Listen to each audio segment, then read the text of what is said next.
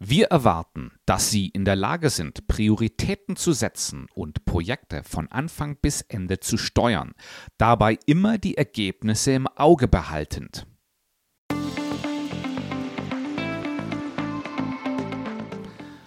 Anforderungen in Stellenprofilen können einschüchternd klingen. Aber ist es nötig, dass ich allen geforderten Kriterien wirklich gerecht werde? Nein. Das ist es nicht. Es ist sogar besser, wenn das nicht der Fall ist. Warum das so ist und wie du mit Anforderungen umgehst, darum geht es in dieser Episode.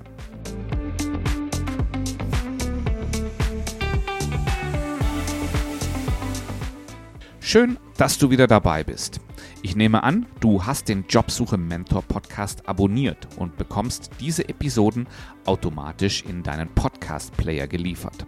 Wenn nicht, dann solltest du dies jetzt tun. Das gilt insbesondere, wenn du dich um die Karrieremitte befindest und dich dafür interessierst, wie du deine Karriere so ausrichtest, dass du auch in Zukunft Freude, Erfüllung und Herausforderung in deiner Arbeit findest.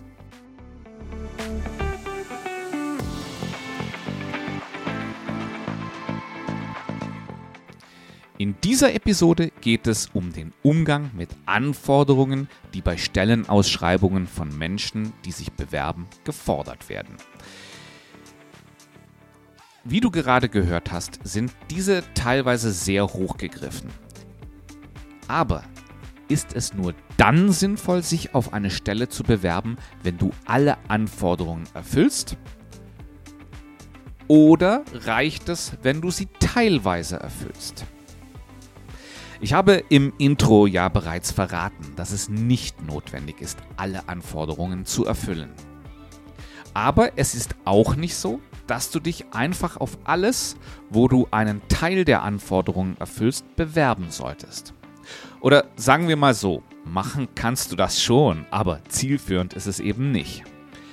Im weiteren Verlauf dieser Episode schauen wir uns an, warum es eigentlich so ist, dass eine hundertprozentige Erfüllung der Anforderungen weder für dich als Bewerberin noch für das Unternehmen wirklich sinnvoll sind. Und ausgehend von dieser Grundlage geht es darum, wie du wirklich notwendige Anforderungen von den nicht notwendigen unterscheidest. Ich nenne sie im weiteren Verlauf verhandelbare oder nicht verhandelbare Anforderungen. Da ich den Aspekt der Verhandlung in den Mittelpunkt stellen möchte. Es sind nämlich keine unabänderlichen Regeln, sondern es ist eher wie in einer Verhandlung ein Gesamtpaket aus Anforderungserfüllung, Lernbereitschaft und Flexibilität, die hier den Ton angibt. Und zum Ende der Episode sehen wir uns an, wie und unter welchen Umständen du dich auf Stellen bewerben solltest, bei denen du die Anforderungen nur teilweise erfüllst. Ich bin Björn Dobelmann. Ich bin hauptberuflich Personalleiter eines Unternehmensstandortes von Swarovski und bringe nebenberuflich diesen Podcast heraus, weil mir die Missgeschicke von Bewerbern, die ich immer wieder in den Bewerbungsprozessen erlebe, in der Seele wehtun. Damit die Welt in dieser Hinsicht ein kleines bisschen besser wird, bringe ich diesen Podcast heraus. Ich möchte hiermit mein Wissen aus 20 Jahren Human Resources und Recruitment an dich und alle, die sich um die Karrieremitte befinden, weitergeben. Am Ende des Podcasts habe ich noch ein kleines Extra für dich, den Leitfaden Vorstellungsgespräch. Das ist eine Aufstellung der neun wichtigsten Fragen im Vorstellungsgespräch. Wie du ihn erhältst, erfährst du am Ende der Episode. Steigen wir ins Thema ein. Dass du alle Anforderungen an eine Stelle erfüllst, ist im Grunde nur in der Theorie möglich. Das findet sich im echten Leben kaum. Und selbst wenn, dann wäre es für dich uninteressant. Denn du würdest nur Dinge tun, die du schon getan hast. Das heißt, es gibt für dich keinen Fortschritt, keine Entwicklung. Sich zu entwickeln und zu verbessern ist aber eines der menschlichen Grundbedürfnisse. Als Bewerber wirst du daher in der Regel nach einer anders gearteten Beschäftigung suchen, die dir Wachstum ermöglicht. Auch Unternehmen wissen das und nutzen diese Weiterentwicklung, um für Bewerberinnen und Bewerber attraktiv zu sein. Daher sind Stellen so ausgelegt, dass die in den Ausschreibungen genannten Ausforderungen nicht alle von Anfang an erfüllt sein müssen, sondern hier auch ein gewisses Entwicklungspotenzial bieten. Dass du alles, was du bisher getan hast, auch in der nächsten Tätigkeit tun wirst, ist auch deshalb unwahrscheinlich, weil sich im Laufe einer Karriere die Bedürfnisse, die du an die Arbeit hast, geändert haben. Das dürfte auch einer der Gründe sein, warum du überhaupt erst auf Stellensuche gegangen bist. Geänderte Bedürfnisse führen zu anderen Karrierezielen. Ein typisches Beispiel hierfür ist, dass du das Bedürfnis nach weniger Reisetätigkeit hast, wenn du Mutter oder Vater geworden bist. Außerdem kommt dazu, dass nur sehr wenige Stellen in Frage kämen, wenn alle Voraussetzungen dafür erfüllt sein müssten. Menschen bewerben sich allerdings immer in Bewerbungsphasen und möchten diese nicht unnötig herauszögern. Daher ist der Drang in diesen Phasen groß, möglichst viele Bewerbungen abzugeben. Unternehmen und Bewerber sind es daher gleichermaßen gewöhnt, dass Bewerbungen auch dann eingereicht werden, wenn nur Teile der Anforderungen erfüllt sind. Beide Seiten ermöglichen es sich so, Möglichkeiten zu erschließen und die Grenzbereiche auszutesten. Allerdings ist nicht jede Anforderung verhandelbar. Wenn ein Unternehmen einen Spezialisten für künstliche Intelligenz sucht, da dieses Wissen im Unternehmen überhaupt nicht vorhanden ist, dann werden sie niemand einstellen, der sich diese Fähigkeiten erst noch aufbauen muss, sondern sie werden so lange rekrutieren, bis sie so eine Person gefunden haben. Wenn ein Unternehmen eine Stelle ausschreibt, dann gibt es Anforderungen, die verhandelbar sind und solche, die es nicht sind. Die besten Hinweise darauf, mit welcher Art von Anforderungen du es zu tun hast, findest du in der Stellenbeschreibung. Da du aber auch hier oft zwischen den Zeilen lesen musst, habe ich eine kleine Aufstellung von typischerweise verhandelbaren und typischerweise nicht verhandelbaren Anforderungen gemacht.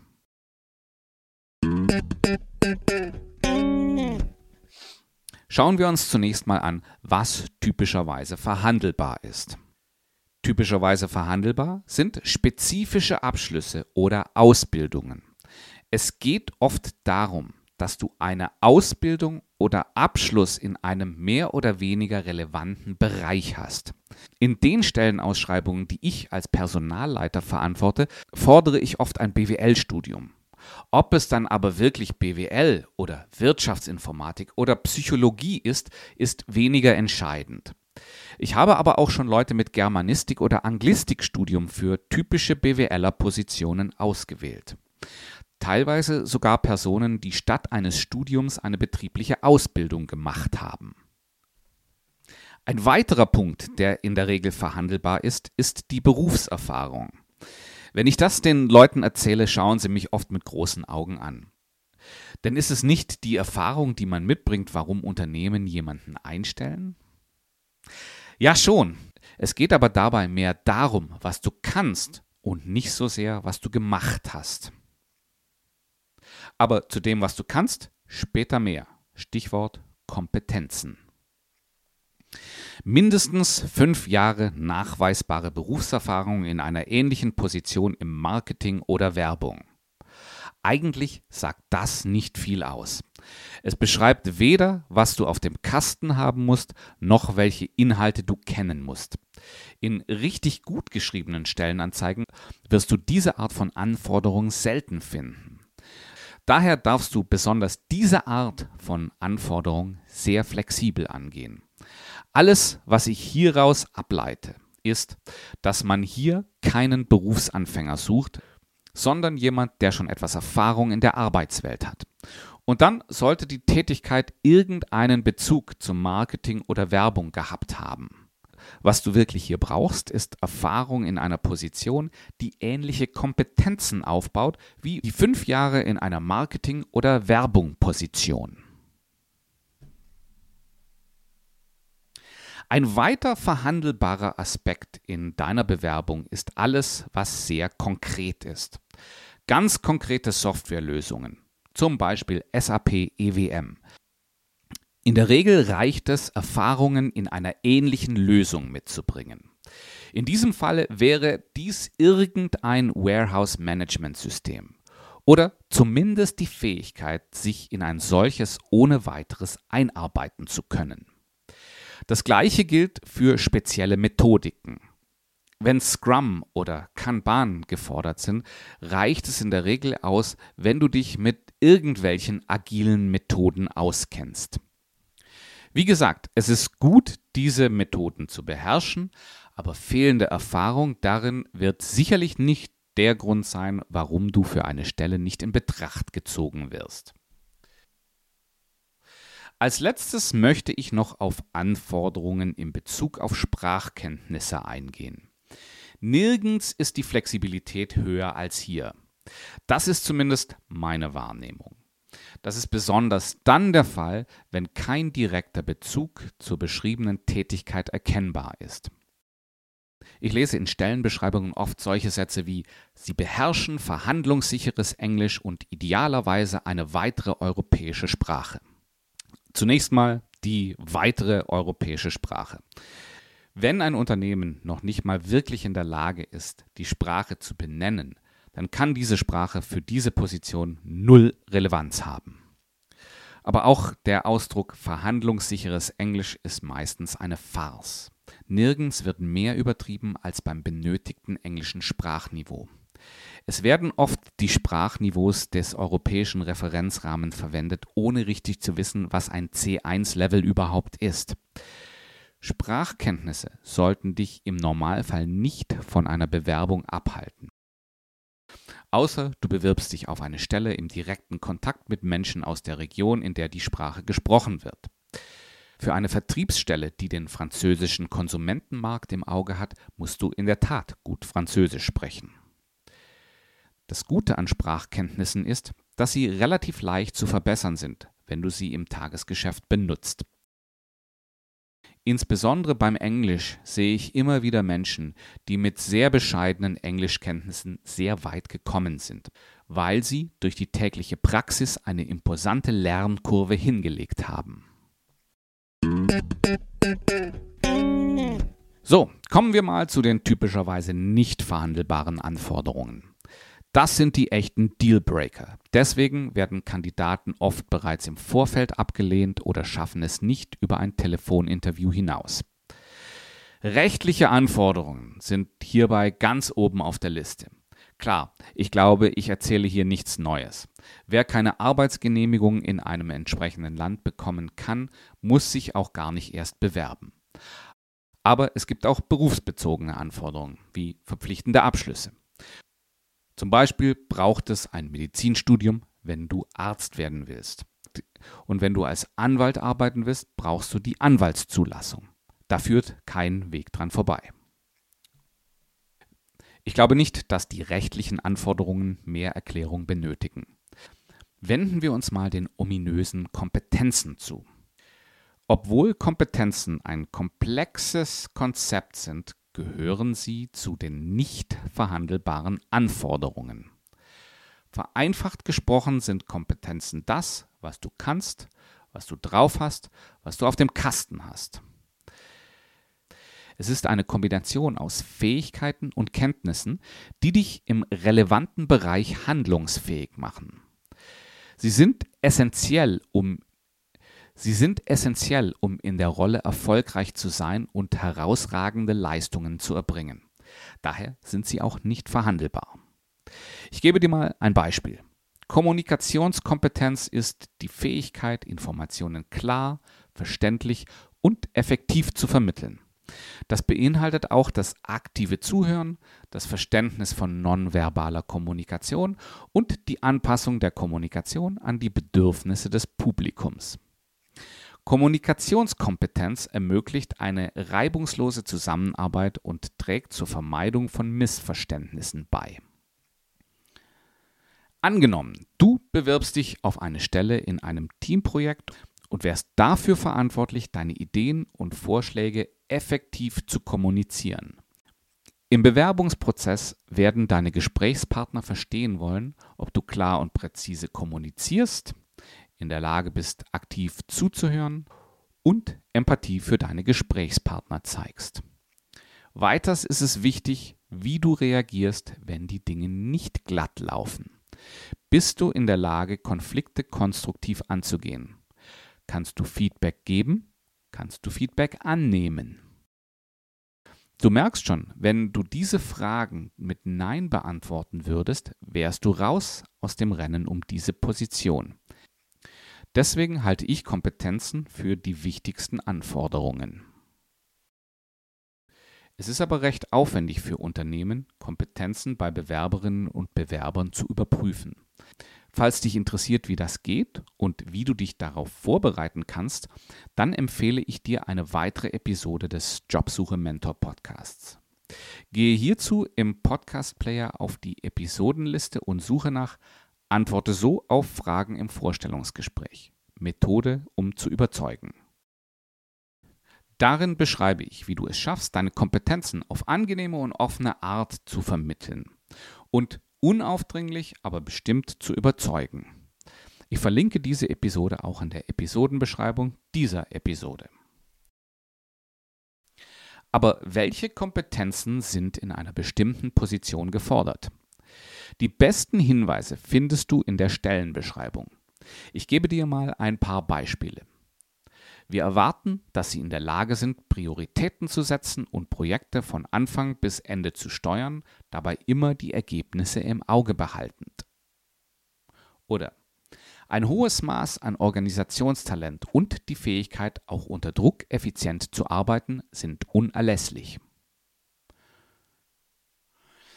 Meine Klienten finden es immer bemerkenswert, dass solche doch eher weich formulierten Anforderungen weniger verhandelbar sind als die Jahre an Erfahrung in einem speziellen Bereich.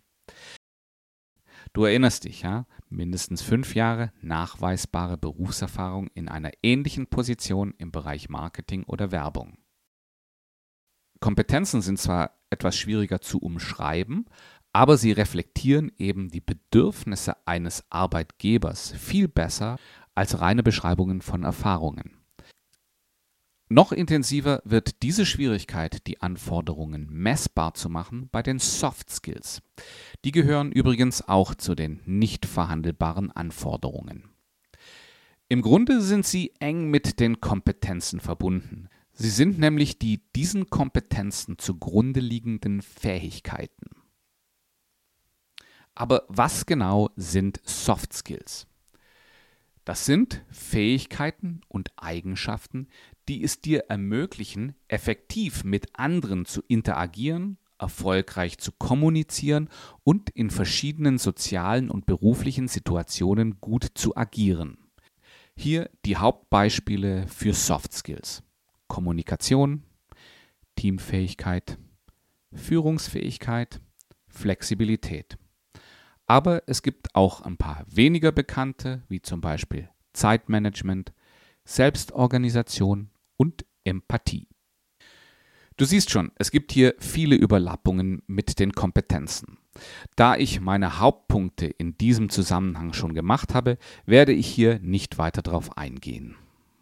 Soft Skills gelten in vielen Unternehmen vordergründig immer noch als nice to haves. Aber selbst bei den konservativsten und traditionellsten Personalentscheidern spielen sie unbewusst die Hauptrolle. Diese Personen sprechen in diesem Zusammenhang mit Bewerbern dann halt eher von ihrem Bauchgefühl anstatt von Soft Skills. Wenn du mal Lust hast, dir die Auswirkungen von speziellen Soft Skills genauer anzusehen, dann schau dir mal die Marshmallow-Experimente von Walter Mischel und Kollegen an. Eine Google- oder YouTube-Suche bringt hier gutes Material zutage.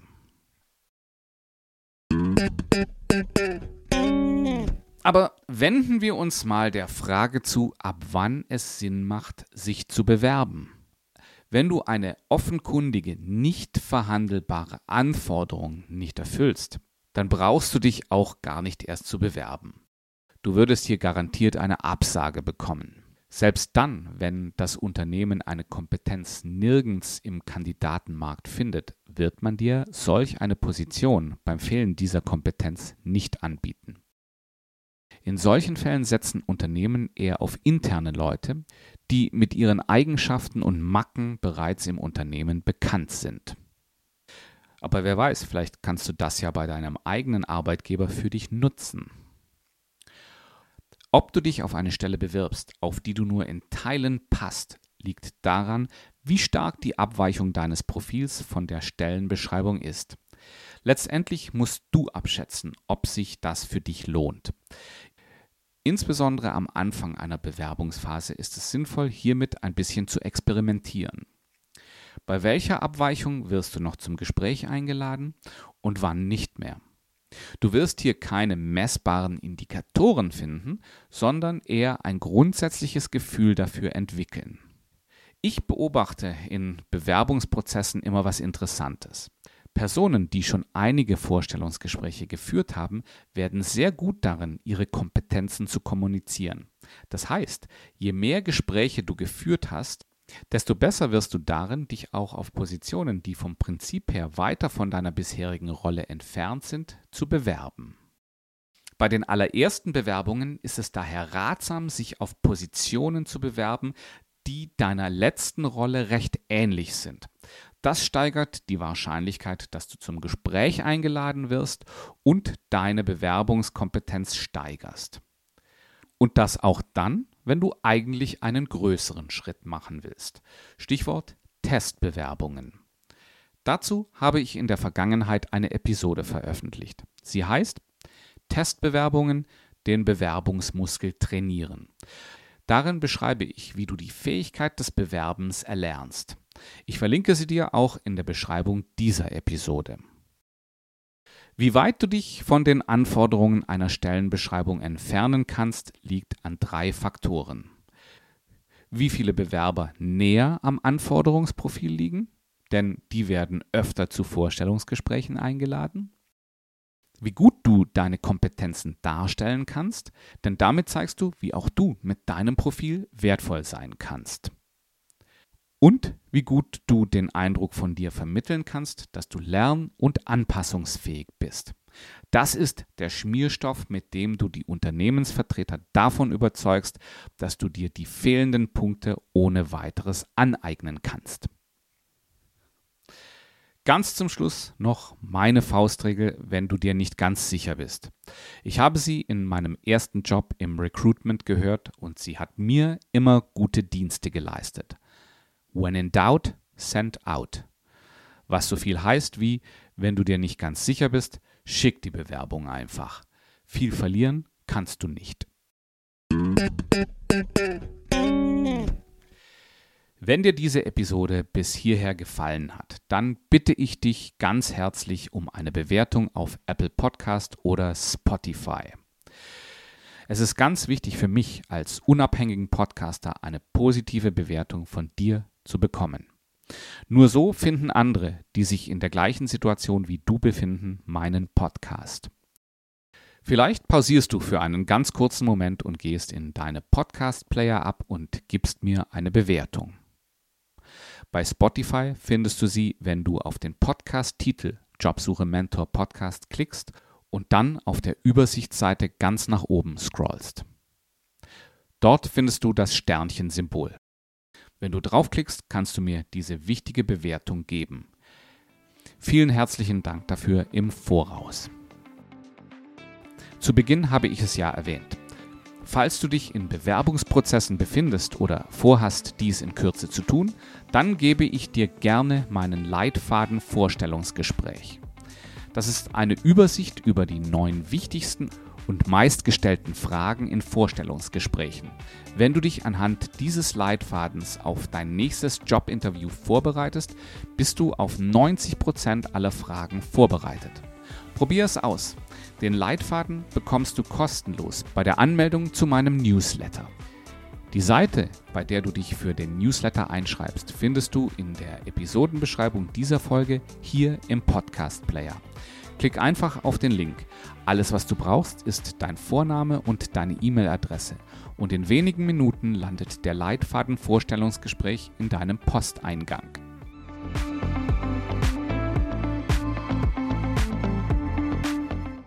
Ich bedanke mich herzlich fürs Dabeisein. Ich wünsche dir alles Gute und würde mich natürlich wie ein Schneekönig freuen, wenn du auch bei der nächsten Episode des Jobsuche Mentor Podcasts wieder dabei bist. Tschüss und bis nächsten Montag.